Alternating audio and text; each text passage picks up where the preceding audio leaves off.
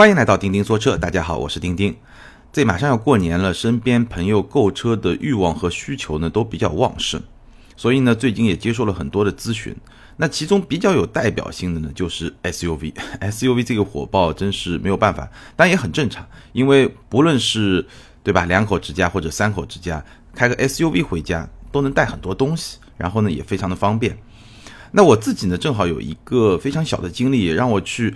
思考这个问题啊，就是前不久我父母从美国回来，因为我哥是在美国，所以他们在美国待了差不多半年时间。然后回来以后呢，带了两个大箱子，两个小箱子。然后呢，我要从机场接了他们，然后呢就把他们送回老家，因为我家在浙江，老听友们都知道，大概也就三个小时的车程。但是呢，这个时候我就遇到一个比较尴尬的，因为老听友都知道，我家里面是两台车，两台都是三厢轿车，而且呢都不大。一台 A 级车，一台 B 级车，对吧？都不大，所以呢，我就很担心啊。就我我开了那辆大一点的三厢轿车，就去接我父母。但是我其实心里很担心，因为我不知道这个行李装不装得下，或者说呢，我知道即使要装下呢，可能是非常勉强的那种状态下就挤满了。然后他们坐的舒不舒服？毕竟还有三个小时的车程。然后到了机场以后呢，万幸行李装下了。那我怎么装的呢？我把一个非常大的箱子和一个登机箱。放到后备箱，然后呢，把他们的两个背包也也放到后备箱，塞得满满的。然后呢，把另外一个大一点的那个很大的那个箱子呢，放到了后排座椅，它就占了两个座位，就是左边的和中间的两个座位。然后还有一个小的登机箱怎么办呢？就放在驾驶座的后面。卡在里面，真的卡得紧紧的，卡在里面。然后呢，我父母就一个坐在副驾，一个就坐在后排的右侧的座位，勉强哎算是装下了。然后呢就回家了。那其实，在这个过程中，我就在想啊，家里两台车，两台这个长得那么像的车，好像也挺奇怪的。所以我开始比较认真的考虑，是不是要买一辆，就以后换购的时候，是不是要买一辆大一点的车，对吧？买一辆 SUV。就像最近有一个朋友向我咨询，小三十万的预算，想要买一个七座的 SUV，怎么选？那他其实给我提供了一个很重要的信息呢，就是说他注意到一款车，就是长安福特的锐界这款车呢，他注意到最近呢全系官降，全系降价两到三万，诶，他好像感觉上这个性价比很合适，所以就来向我咨询这款车怎么样。那我也看了一下，仔细的看了一下这次降价以及降价以后的这个锐界的产品线，我也比较了一下这些具体的产品，所以呢。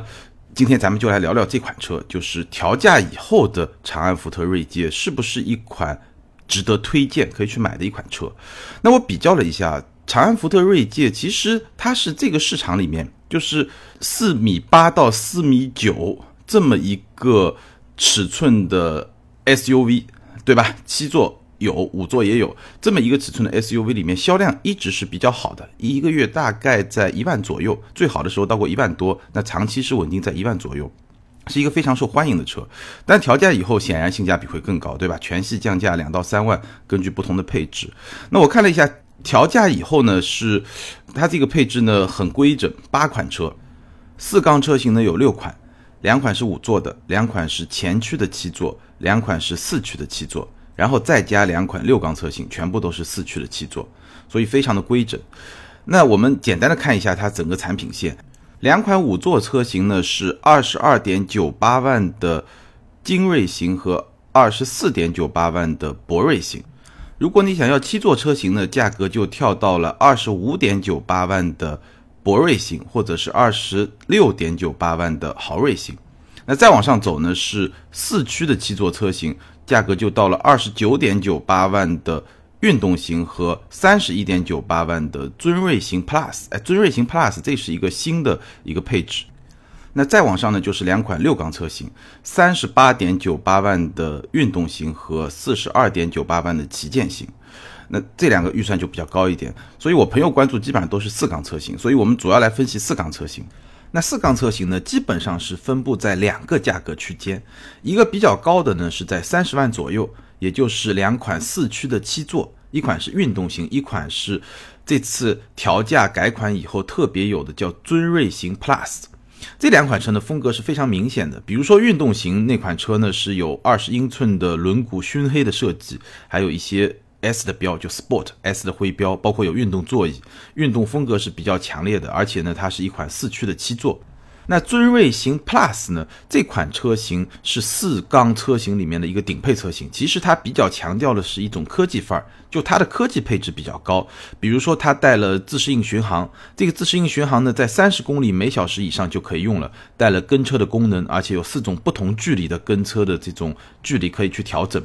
它带了车道保持的辅助啊，包括低速行车的安全系统啊，包括三百六十度的全景影像啊，包括垂直和平行方向的自动泊车啊，就是这款车型比较强调了一个科技范儿。那另外一个价格区间呢，基本上是在二十五万左右。我觉得在这个价格区间是本次锐界调价以后性价比特别高的，我们可以稍微仔细来聊一聊。我个人觉得性价比特别高的是两款车型，一个是两驱的五座，还有一个是两驱的七座。两驱五座呢，二四五博瑞型，就是两驱五座里面比较高的那个版本，二十四点九八万，我觉得性价比比较高。那两驱七座呢，也是博瑞型，二四五博瑞型，二十五点九八万，也就是两驱七座里面比较便宜的那款车型。哎，这两款车型我觉得相对而言性价比会比较高。我们简单的来比较一下。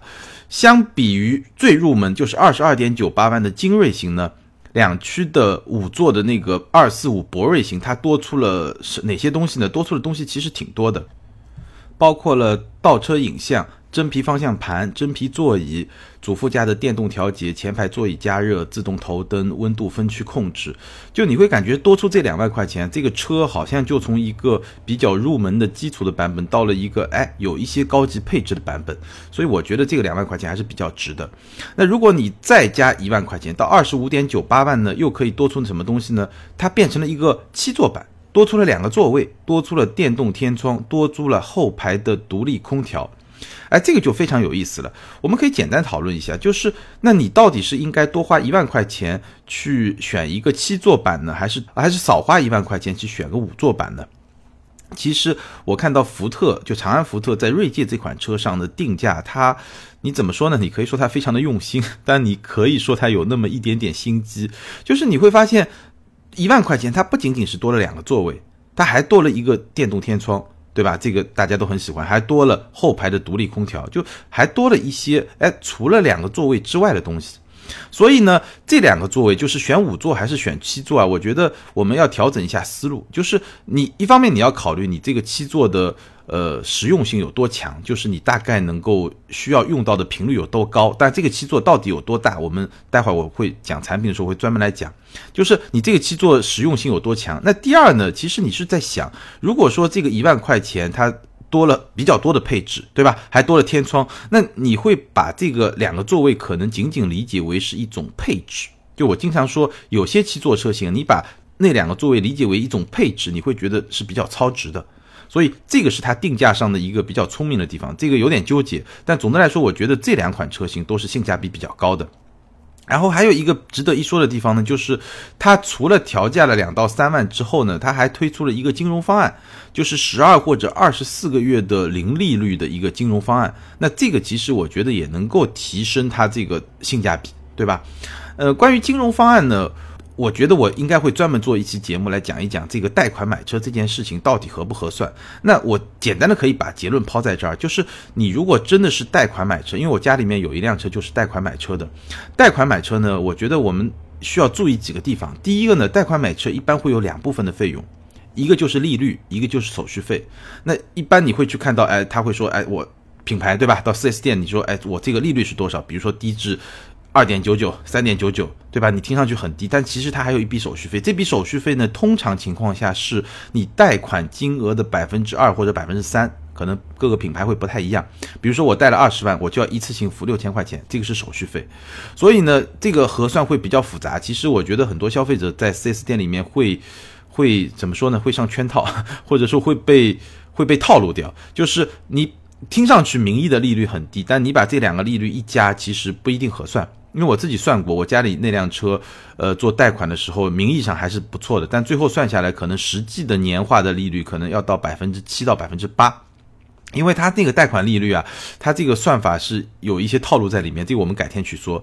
但是呢，如果你碰到，比如说像锐界这种，它厂家直接说我零利率，十二个月或者二十四个月零利率，这种情况下，一般是有便宜可以赚的。就说手续费也会有，但这个手续费我说了一般情况下也就百分之二到百分之三，我倒是没去调查这个呃锐界它手续费福特 4S 店怎么算。但无论是百分之二百分之三，你肯定是有便宜赚的，对不对？就是你现在一个什么保保保余额宝啊什么保，对吧？基本上没有风险的利率也能做到百分之四点几，所以这个是你看到是零利率，基本上你一定是赚的。但如果你看到说有一个什么低至三点九九、二点九九这种，那你就要好好的算一算，是不是适合自己来说。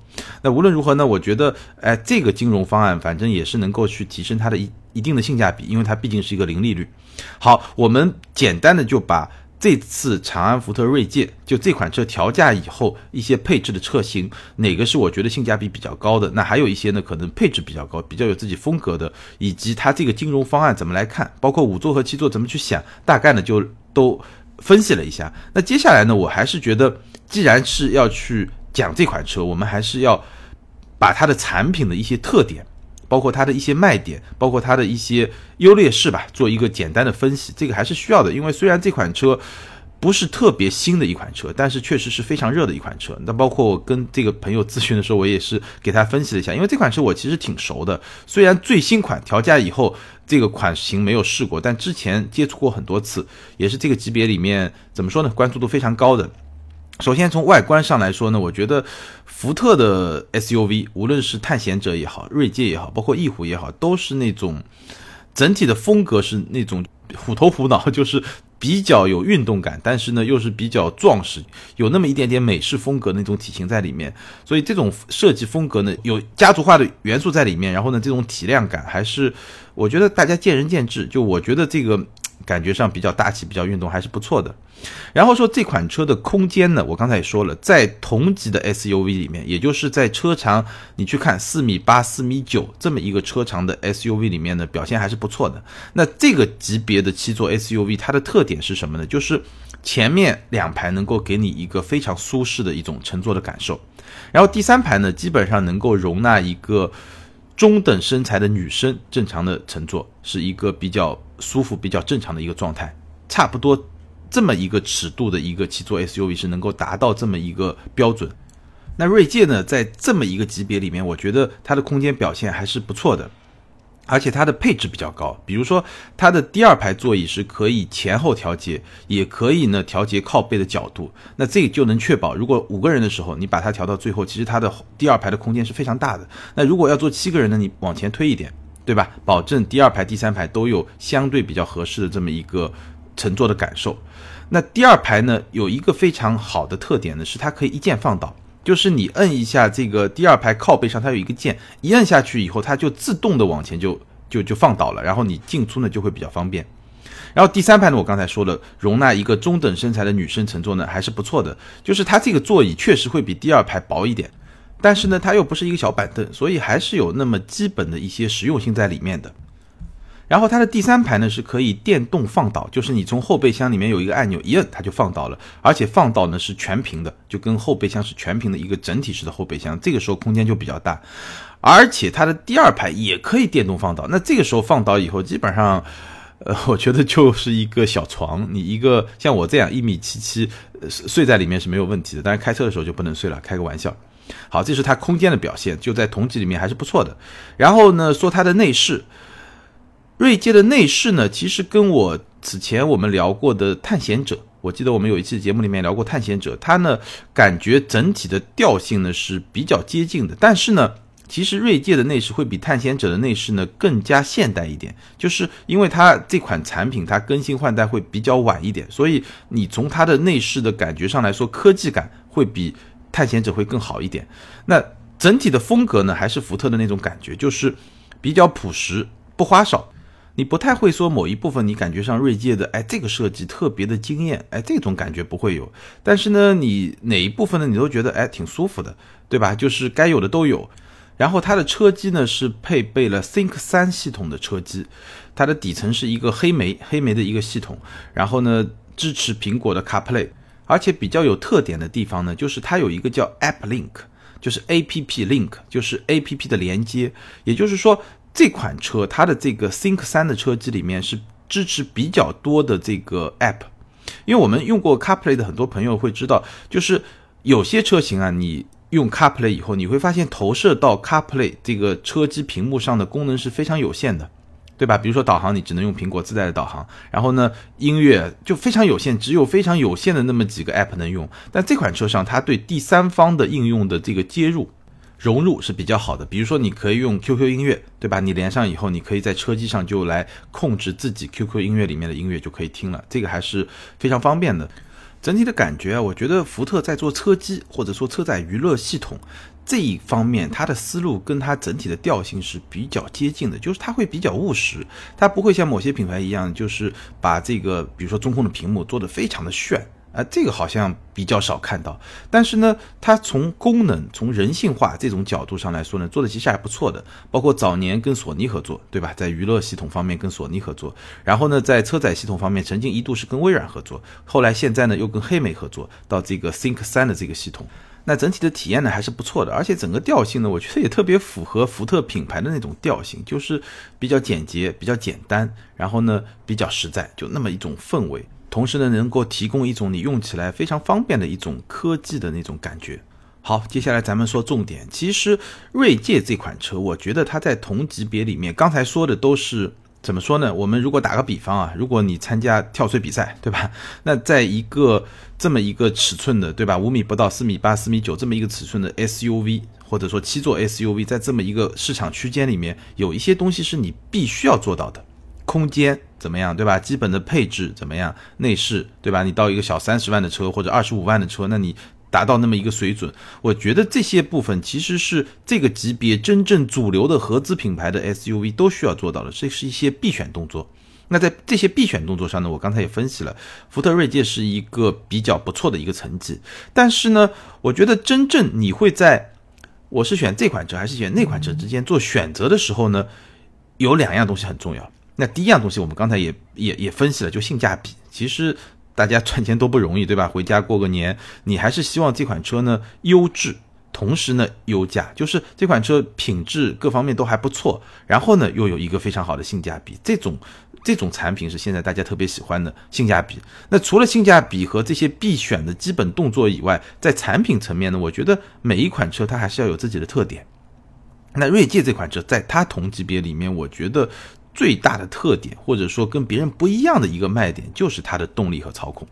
这也是福特这个品牌在所有的主流主流品牌里面，它很多产品都是有这么一个特点。你想，早年的福克斯，对吧？早年的福克斯就是这个级别里面操控性，这这种操控感觉最好的一款车，对吧？那到锐界，包括到翼虎，其实我觉得福特全系的产品，它的底盘的调教，它的动力系统，都是有那么一点点。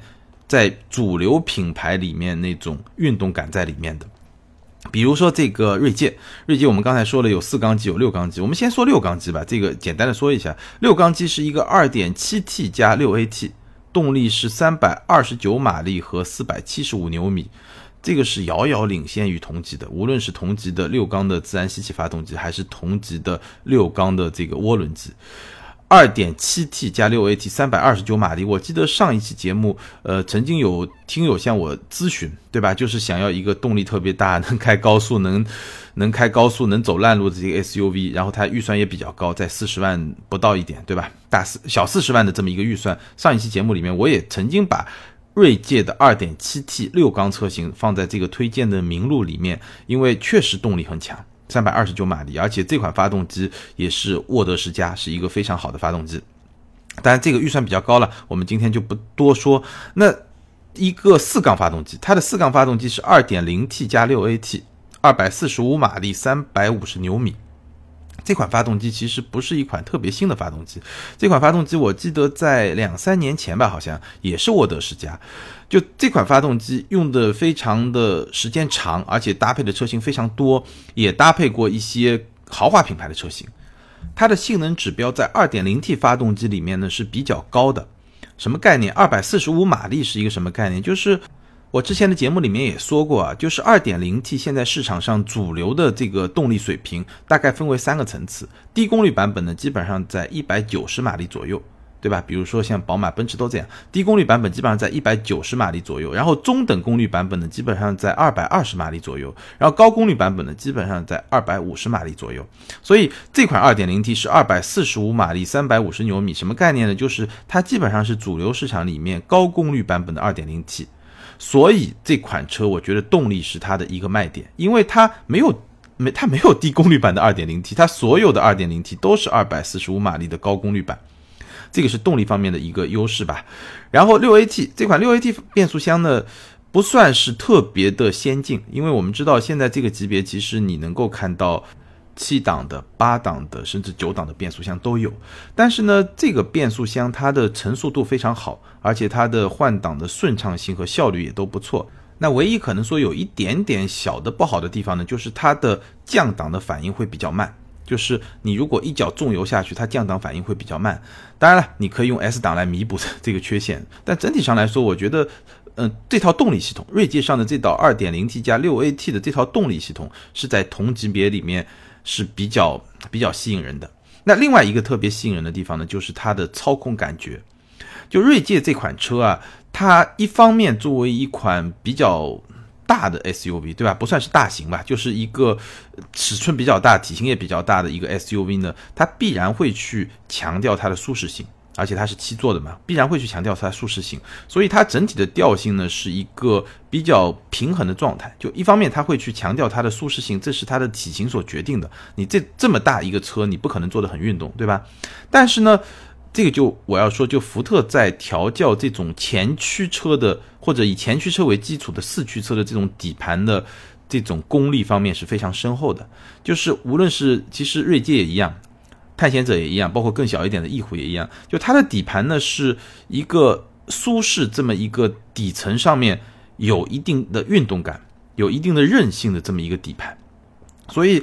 开这个车啊，我觉得在同级别你去开呃别的一些品牌的车，你会发现你再来开锐界，你会发现，我觉得这个是它的一个卖点，就是它还是保持了一些操控的那些东西。但凡如果你这个人对吧，就你这个消费者，你这个驾驶者，你对驾驶还有那么一点点需求。就是你说我虽然买个 SUV 对吧？SUV 我也说过很多次，重心比较高，你肯定没有办法去指望它有一些比较激烈的驾驶，这个是不太合适的。但是，但凡你对驾驶这件事情还有一点需求，哎，锐界我觉得是这个级别的 SUV 里面还能给你保留那么一点。就开起来比较爽的那种感觉，让你觉得，哎，我不仅仅是个司机，就我还是有兴趣坐到这个方向盘后面来开这辆车的。我觉得是这么一款 SUV，在这个级别里面，可能主流品牌里面，锐界应该是排在非常前面的这么一个位置。那动力和操控这两个层面，我觉得是锐界。如果说要推荐这款车，大家可以去试驾一下。当然了，你可能得稍微。试驾路线稍微长一点，或者说有一些，比如说转弯有一些相对比较，怎么说呢，比较正常，而不是 4S 店那种感觉。你会发现这个可能是这款产品和别的产品比它比较特别的地方。刚才说的是一些常规动作、一些规定动作，那这个是它自选动作，而且是做的比较好的自选动作的这么一个地方。好，我们来简单的总结一下，就是福特锐界这款车它的产品的调性呢，基本上我可以把它概括为三点。第一点是一个实用性比较强的一款五座也好、七座也好的 SUV，对吧？当然七座的话，我也说了，你可以把最后的两个座位当做是一个实用性还比较高的配置。所以在这个角度来理解，你怎么来用，这个都是一个实用性比较强的这么一款 SUV。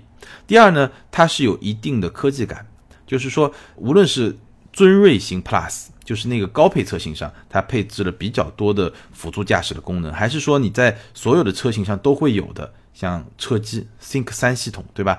它是那种很日常的那种科技体验，能够提供给你比较好的这么一种体验，这是一定的科技感，都是可以提供给你的。那还有非常重要的第三点，就是它是这个级别里面，我觉得能够给你提供比较不错的驾驶乐趣的这么一款 SUV。其实。在二十来万、小三十万这个级别的 SUV 里面，你说还能够提供一些驾驶乐趣的，我觉得脑子里能够想到的车真的是非常的少，非常非常的少。这是它的一个调性。那从他在生活中能够扮演的一个角色呢？其实从我最初说，对吧？我送父母回老家这么一个过程，其实我觉得这么一款车呢，给我的感觉是一个比较踏实的伙伴。你可以带着你的家人或者你的爱人，对吧？你是回家也好，你是出去旅行也好，基本上能够满足一大家人过年回家的这么一种需求。所以这个是这个产品基本的这么一个调性。所以我那个朋友问我以后呢，我也是问了他一个问题，我说你是想要一款就是非常舒舒服服的纯粹的代步工具呢，还是说，哎，这款车因为大部分时间肯定是你开嘛，对吧？老婆孩子肯定是你开，你觉得，哎，你好像开的时候觉得还能找到一些自己的那种激情的那种感觉呢？哎，他好像还是一个，就他的驾驶需求没有像我那么强烈，但是呢，还是觉得开车是件挺有意思的事情。那说我说这个车你可以去试一试，去看一看是不是就这种感受真正是你想要的这么一种感受。那你会不会觉得，哎，开这么一辆大车回家挺有面子的，对吧？也挺实在的。就你这种形象又不是那种很浮夸的，对吧？守护回家路，新长安福特锐界，祝你新年新成就。那咱们今天呢就聊到这儿，关于长安福特锐界。或者说关于开一辆什么样的 SUV 回家过年，你觉得比较合适？这些话题呢，欢迎在下方留言评论。那下期节目呢，我们会从这一期节目和上一期节目的评论留言中选取一些来进行互动。所有被选中的问题或者是一些精彩的评论呢，钉钉都会送一份小礼品给你。好，咱们周四见，拜拜。